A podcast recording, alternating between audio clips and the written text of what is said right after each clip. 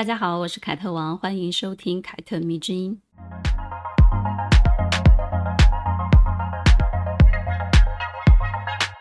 日子实在是过得非常快哦，转眼间呢，已经说到了处女座的代表人物了，也意味着我从今年春天呢，一路陪大家走到了秋天。一开始呢，我也想不到自己可以做这么多集，而且呢，每周固定的时间发表，没有延迟过，也没有缺席过。现在回头看看呢，不由得佩服自己的坚持呢。很多人告诉我说呢，听凯特迷之音之后呢，收获很多。最重要的是找回自己的阅读兴趣，还有透过认识这些女人的故事啊，回头想想了自己的现实处境，这一生想怎么过，如何过，该做什么来达成自己所设定的目标？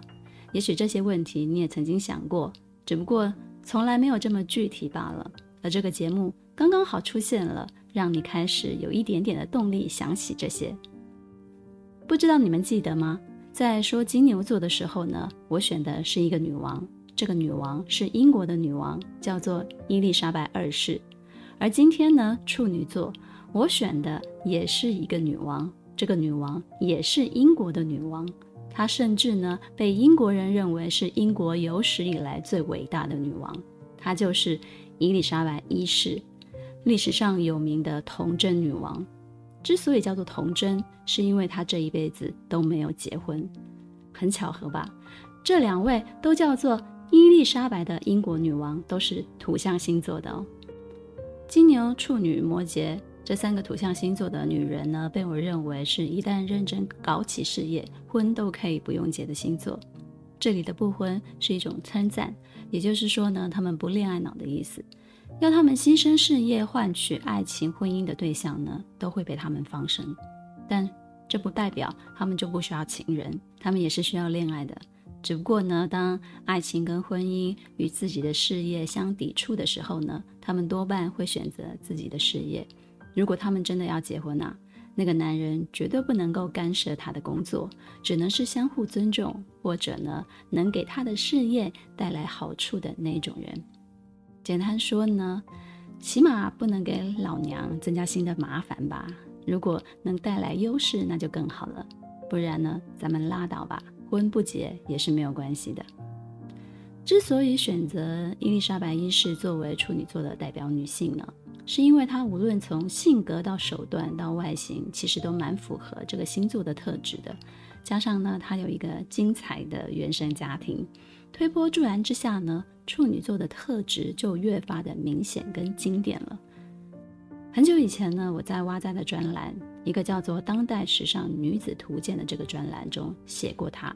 文章中呢，我就这样写：比起所有女性只注视爱情或婚姻给自己带来的那一片天地，伊丽莎白一世的存在呢，就是来啪啪打脸的。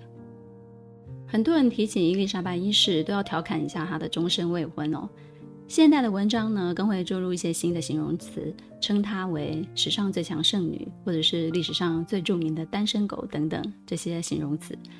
未婚的女王在历史学家的眼中是大逆不道的，因为她让伟大的都铎王朝就此结束在她的手中，而且呢还是蓄意的。没有生下任何的继承人的她，究竟是为了什么原因将独身主义进行到底呢？在君主统治的时期，这确实是令人匪夷所思的问题哦。毕竟呢，每一个君主上位了之后呢，都希望能借子嗣将其统治的权力延续下去，只怕生不出儿子，不怕生不出一大堆的儿子来抢王位。伊丽莎白一世自己的说法是。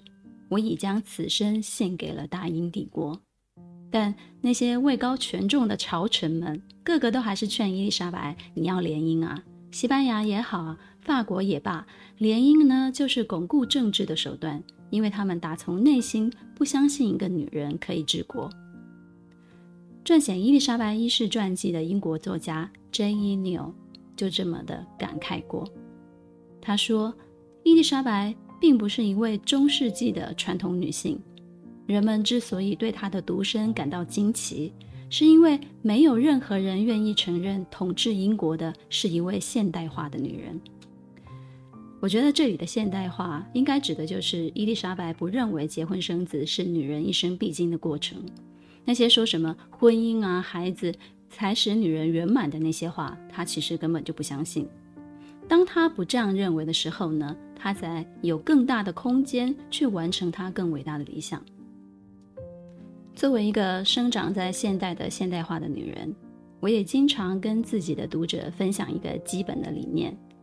当你不知道该不该跟现在这个对象结婚的时候呢，或者现在并不想结婚的时候，真的不需要勉强自己，因为很多的原因去结婚，比如因为年纪不小了，因为家人在催，因为家人很期待，因为我跟他交往很久了等等这些原因，勉强自己踏入婚姻。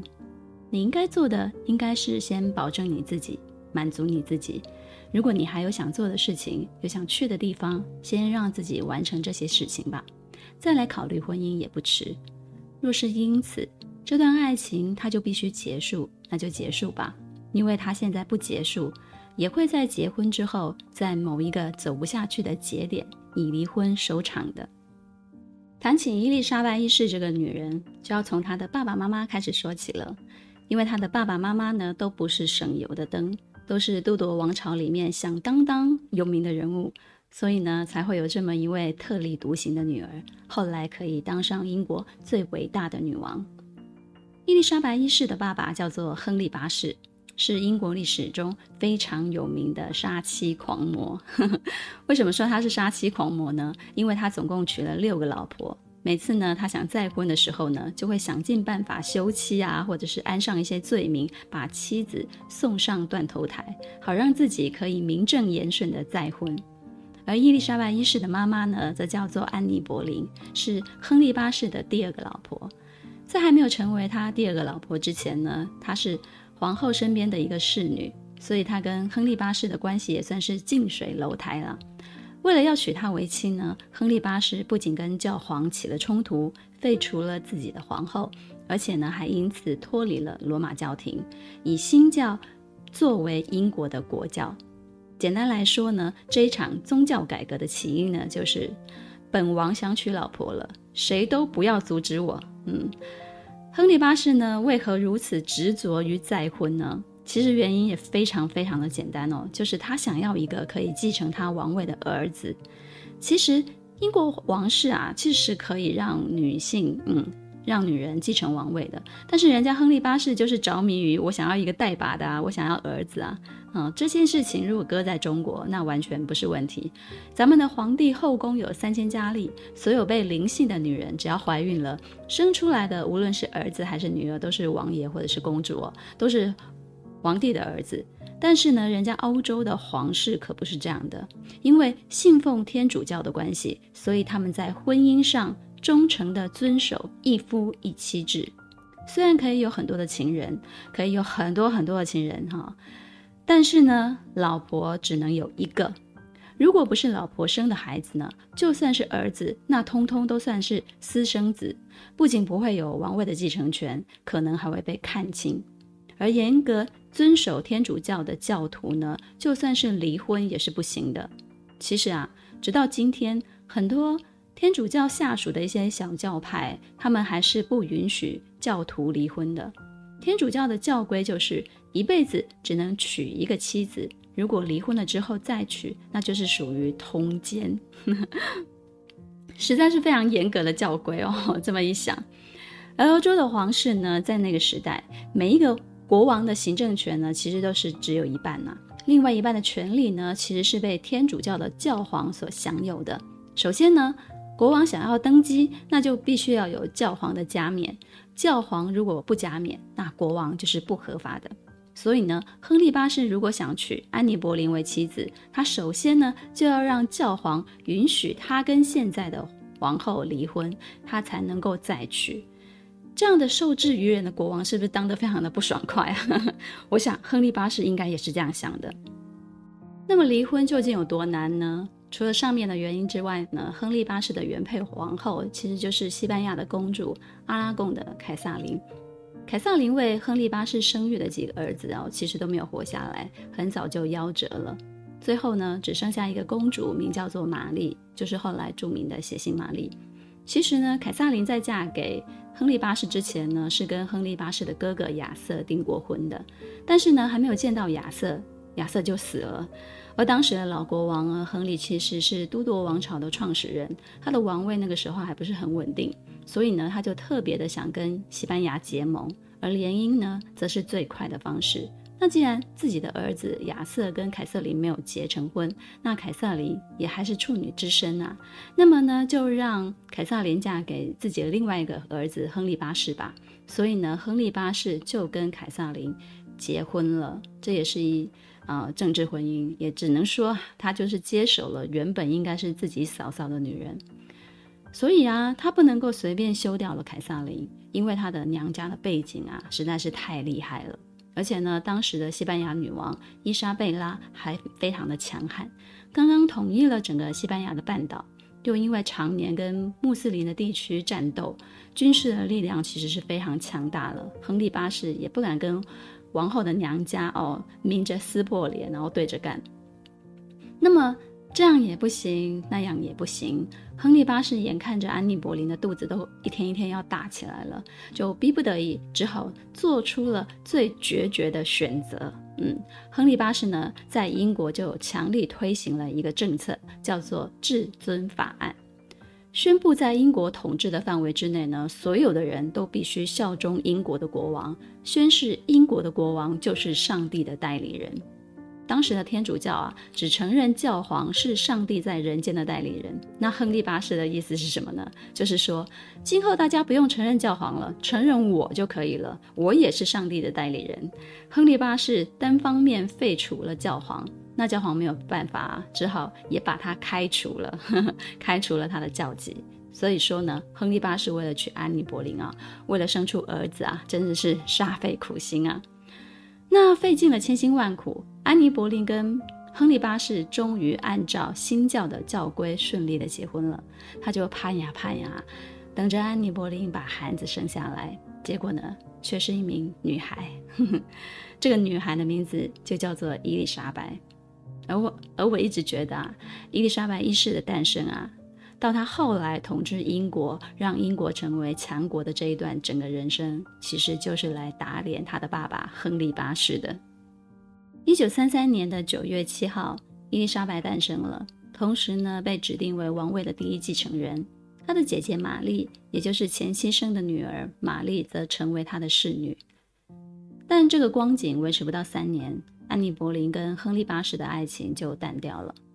亨利八世呢，依然想要一个儿子，于是呢，就开始觉得安妮·柏林生下女儿之后，老是流产的情况很困扰啊。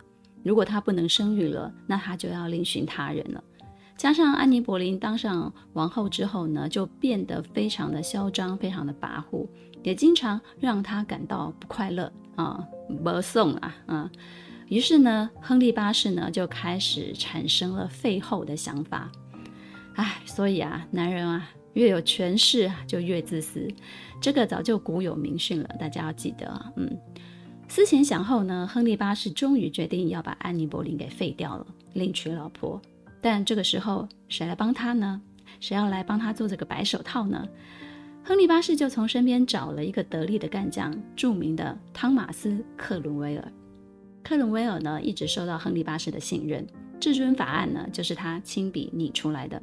亨利八世呢，就让他想办法把安妮·博林给处理掉。但事到如今，想要废掉国王亲手戴上王冠的王后，肯定不是那么容易的事情了，因为太打脸了。所以呢，克伦威尔也算是接手了一个烫手山芋啊。但是呢，国王交代的事情拒绝或者是办不成，横竖都是死嘛。那还不如放手一搏啊，放手一搏可能还有一线的生机。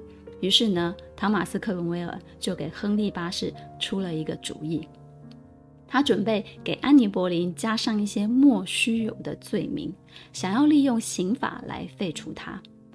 这些罪名呢，包含安妮·博林跟他的哥哥乱伦，还说她在嫁给亨利八世之前呢，就有好几个情人，根本就不是处女。婚后呢，还跟很多人维持不正当的男女关系。他们严刑拷打了，逼迫一些人承认哦，跟安妮·博林通奸。于是呢，安妮·博林就以通奸、乱伦、叛国罪被砍头了。伊丽莎白一世出生到她死啊，正好对应的是中国明朝的中期。他登基的一五五八年，正好是嘉靖的年间。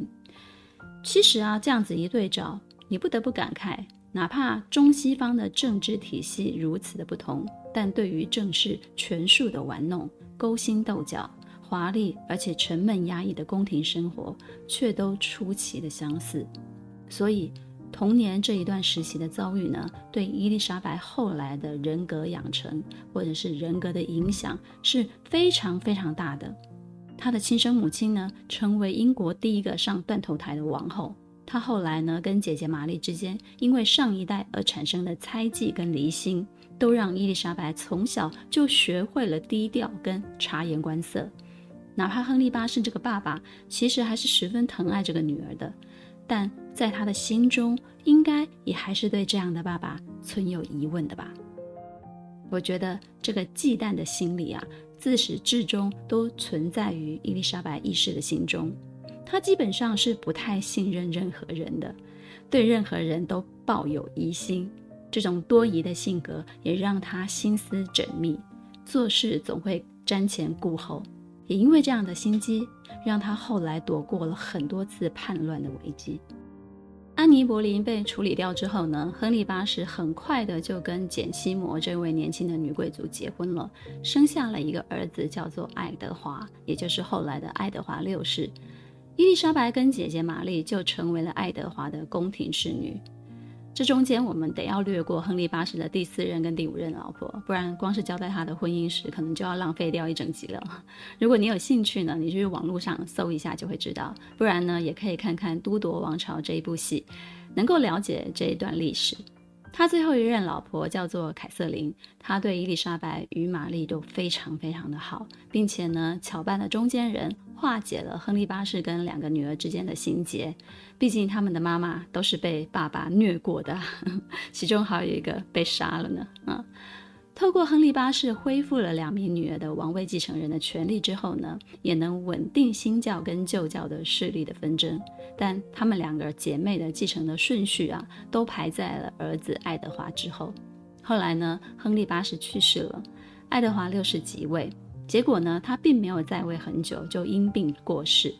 过世之前呢，信奉新教的他呢，就为了政权不落入信仰天主教，也就是旧教的姐姐玛丽手上，他就任命了自己的表亲简格雷作为王位的继承人。但简格雷屁股都还没有把王位坐热，他就被玛丽废除了，玛丽就接受了王位。说到这里，是不是有人会觉得，那说来说去，伊丽莎白？都摸不到王位的边啊！到底是什么让她后来继承了王位呢？少女时期的伊丽莎白啊，与其说关心自己有没有权利继承王位，倒不如说他唯一的任务是什么？让自己活下去。为了活着，原本信奉新教的他呢，就假装受到姐姐玛丽的影响，而改变信奉天主教这个旧教。因为玛丽当了女王之后呢，就推翻了父亲亨利八世的新教，大举复辟了天主教，并且下令烧死了很多反对者，高达了三百多人呢。因此呢，他才被称作血腥玛丽嘛。一五五三年的年末，汤马斯怀疑以永立伊丽莎白之名呢，发动了叛变，领军呢从肯特郡一直到了伦敦才被打败。虽然伊丽莎白坚持自己没有参与这个起义，但是呢，她仍然被监禁于伦敦塔两个月。后来呢，伊丽莎白被释放了，但是还是被软禁了在一个庄园里面。伊丽莎白在被姐姐玛丽囚禁的期间哦，十分的狡猾，但是也可以是说他非常的谨慎。他跟别人通信啊，从不留下带有字的证据。哦，也就是说，他通信都是用口语，或者是用什么其他的方式，反正他就是不留下证据就是了。几次叛乱的危机呢，都因为查不了证据，查不到证据，就不了了之了。后来呢，玛丽她宣称自己怀孕了，就把伊丽莎白召入了宫中侍奉自己。结果怀孕这件事情呢，只是掩人耳目，为了巩固自己的皇权所放出去的烟雾弹。玛丽最终因为没有子嗣继承王位，不得不在临终前承认了伊丽莎白是自己的合法继承人。就这样，一直小心翼翼活着的伊丽莎白，终于从姐姐的手中继承了王位。那一年，她二十五岁。关于伊丽莎白继承王位的始末，其实大家都耳熟能详了。但我总不免要想啊，为何看尽了宫廷斗争，也数次深陷其中的伊丽莎白，最后还是选择继承了王位呢？她为何不远离这个家族？为何不选择独善其身呢？我想来想去，只有一个答案，那就是天生的使命感。你不要觉得这个答案很中二、很热血哦，你去想想看。在十六世纪，如果你有一个特殊的身份，而这个身份代表国家民族，我觉得内在有强烈的责任感的人啊，他就会产生天生的使命感。这就是出生于皇室、拥有皇室血统的人，在十六世纪这样的一个时代当中，选择责无旁贷继承王位的理由吧。其实这一点呢，你也可以在现在的英女王伊丽莎白二世的身上，还有他的爸爸。乔治五世的身上呢，看出来，不然呢，像伊丽莎白一世这样，小时候经历那些流血斗争，看到妈妈被爸爸送上断头台，难道她都不害怕吗？而且当上女王之后呢，依然无法避免有人随时都想要暗杀她。据说呢，伊丽莎白一世为了防止刺客一天到晚换寝宫，所以呢，她一直都是处于很警惕的那个状态的。再者，伊丽莎白的姐姐玛丽其实留给了她的是一个非常大的烂摊子。她不是接手这个江山来享福的。当时的英国呢，不仅负债累累，还有宗教的纷争，外交呢更是强敌环伺，整个国家呢非常的不安定，人民的愤怒情绪很高涨。等于说，伊丽莎白一旦接手了这个任务，她首先就要面对这些问题。这个对一个二十五岁的男人来说都不算是一个简单的任务，更何况是女人呢？不是说女人就很弱，而是别人可能觉得你很弱，尤其是那些老臣哈，都是老男人们，个个都应该都看不起伊丽莎白嘛，觉得啊，小丫头片子，怎么可能担得起这个重任呢？伊丽莎白的老爸亨利八世。虽然在婚姻里面是一个渣男，但是身为英国国王，他还是蛮靠谱的。烂摊子对伊丽莎白来说虽然是最坏的时代，但是也意味着他只要力图改革，情势就有扭转的可能。有时候呢，一个看上去糟糕透顶的坏时代，实际上也很有可能是一个充满无限生机的好时代。伊丽莎白的优点呢，就是她聪明理性。沉得住气。过去那些乱七八糟的王室斗争啊，养成了他非常谨慎、沉着的心性。而从小受到的教育，又让他成为一名具有远见的统治者。伊丽莎白上台了之后呢，他就一改过去玛丽女王的作风，在宗教上奉行了新教跟天主教相融的政策，成功稳定了国内的局势。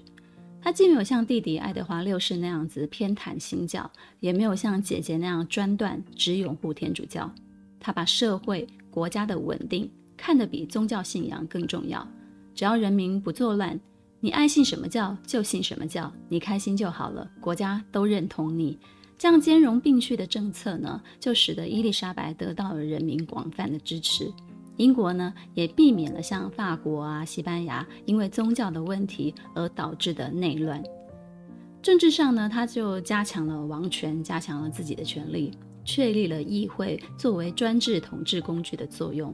不得不说啊，在这里非常是一个非常的时期，专制一旦放在一个明君身上，它会是一把快刀斩乱麻的利剑。那个时候的英国啊。资本主义的思想也已经萌芽了，而且呢，越来越成为社会的主流。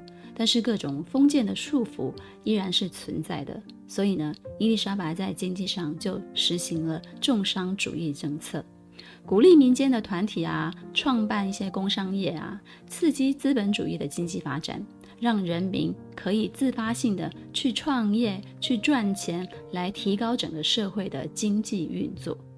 另外呢，还有两个颠覆性的创举，是伊丽莎白政绩当中比较特殊的。一个就是她纵容海盗，并且呢跟海盗联盟；第二个呢就是她的婚姻外交手段。我们先来说说她跟海盗为什么结盟好了。说穿了呢，很简单的来讲好了，就是黑白两道的合作。以伊丽莎白王室为首的贵族们，其实在这个贵族当中啊，他们的贫富差距也是非常大的。就像伊丽莎白接手王位之后呢，哦，才知道。国库很空啊，负债累累，所以呢，他就让贵族跟自己，为了让自己跟贵族都能够赚钱，平衡这个差距，于是呢，就成为他上位之后呢，很重要很重要的一个任务了。其实啊，很简单，你就把王室看作是一个企业，你就不难理解了。伊丽莎白使用的方式呢，其实就是现代企业科学管理的一个前身。海盗很猖獗，但是海盗也是一群有组织的企业啊，民间企业。啊伊丽莎白呢，就通过了私掠特许状，让贵族跟王室可以跟海盗通过股份公司的形式筹集资金。那各界人士呢，就通过金钱啊，或者是货物啊，或者是船资啊等等的这种形式来入股，然后呢，根据入股的多少，将掠夺过来的资产呢进行分红。伊丽莎白呢，就曾经借出自己的皇家军舰，哈、给海盗们，给你们用啊、用这个方式来入股的。加上这些海盗啊，多半都是新教徒，他们非常的痛恨谁？非常痛恨信奉天主教的西班牙人，因为西班牙人那个时候非常的强大，基本上就是海上霸主，所以呢，壮大海盗也等于可以用来削弱西班牙在海上的霸权。而这个也跟之后伊丽莎白领军打败西班牙无敌舰队不无关系哦。跟西班牙这一仗，其实就是基础奠定了英国朝海上发展的一个契机了。从一个欧洲贫穷的小国，逐渐走向了海上强权的国家，也才有后来的日不落国的成名。再来呢，就是他精彩的婚姻外交喽。伊丽莎白一世在世的时候呢，就以 The Virgin Queen 童贞女王著称。她一生将单身主义进行到底哦，没有结婚。她虽然没有结婚，但是对别人的追求，也就是政治联姻，却也从不拒绝。她的手段就是什么呢？不拒绝、不同意、不表态，就是他对待政治联姻的一个方式哦。他利用自己未婚待嫁的身份。对先后想要透过联姻方式巩固地位的西班牙、神圣罗马帝国、法国、瑞典等等王室打太极拳，啊，以自己的婚姻为筹码，在欧洲大陆的各国，特别是法国和西班牙这两个强国之间进行权力的平衡，为英国最大限度地谋取国家的利益。相传呢，伊丽莎白一世有很多很多的情人，直到了六十几岁都还有小她。三十三岁的小鲜肉跟他谈恋爱呢。这位小鲜肉是他唯一公开的情人罗伯特·达德利的继子艾塞克斯。跟爸爸谈恋爱之后呢，又跟儿子谈恋爱，这个手段很可以啊啊！这位小鲜肉后来因为太嚣张了，以为在情感上征服了女王就可以胡作非为，于是呢，伊丽莎白一生气就砍了人家的脑袋。小鲜肉真的是图她的美貌吗？我想伊丽莎白也知道不是啊，因为她那个时候已经几岁了，六十几岁了。但是权力使人性感，所以呢，她可以得到小鲜肉的青睐，是因为她是谁？她是英国的女王。所以呢，当对方触碰了他的底线，敢骑到他头上的时候呢，他也就不会手软了。这个部分倒是跟他的爸爸亨利八世很像，对不对？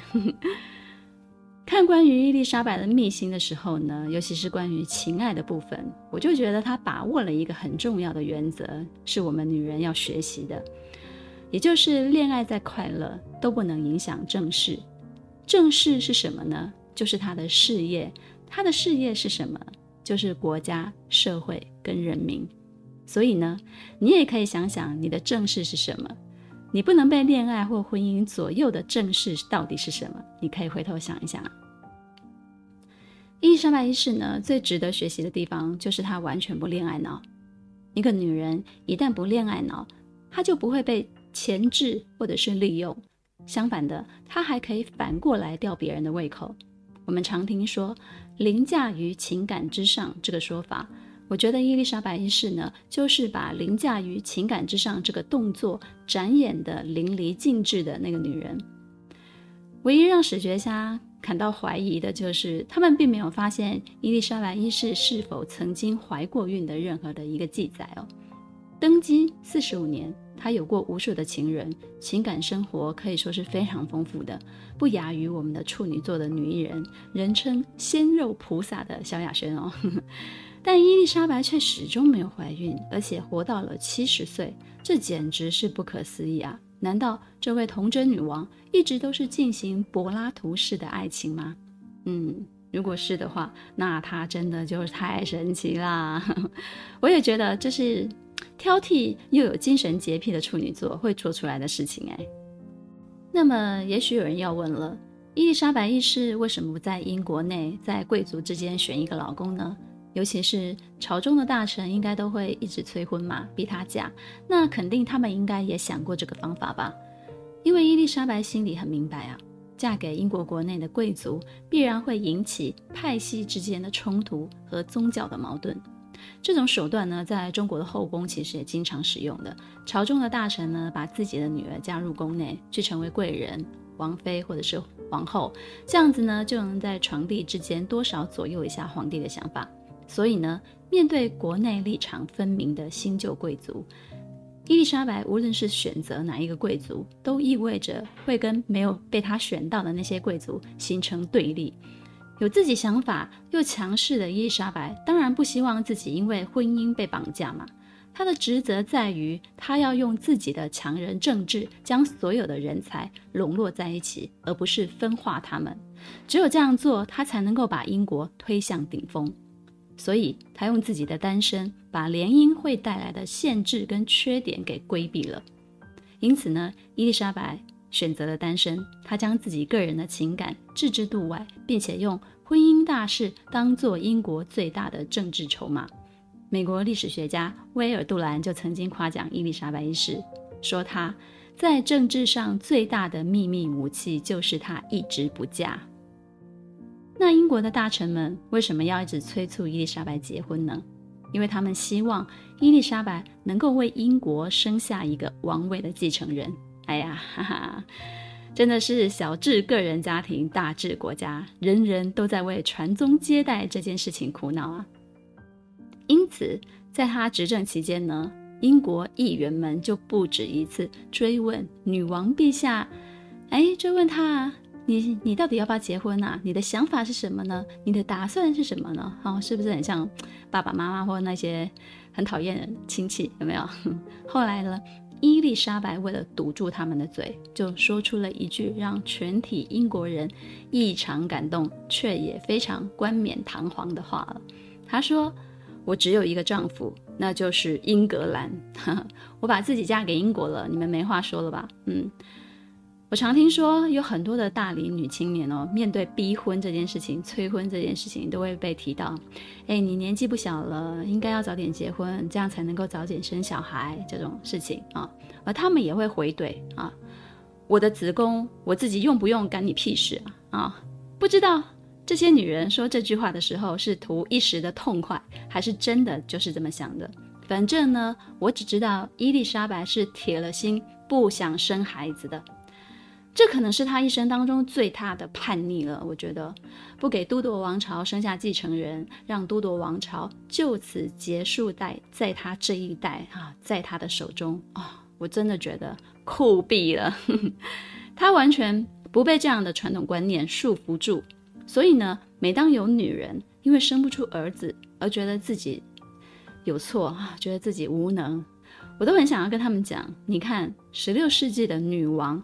都能够反驳生下继承人的这个观念，你就不要觉得生不出儿子是自己的错了，你没有错，错的是那些传宗接代这种封建的思想。身为曾经的王位继承人，也曾经身为一名私生女，她或许是最明白继承人这件事情会让婚姻变得多么扭曲。她的爸爸因此成了休妻杀妻狂魔，他不想要重蹈覆辙，让悲剧重演。想想，这是多么睿智的女人啊！同时期，很多很多很多的女人都成为父权社会底下的帮凶，要求娶进门的媳妇生儿子，一代一代的女人相互逼迫，哎，真是够愚蠢的了。你说是不是呢？再来，我们来说说伊丽莎白的颜值好了。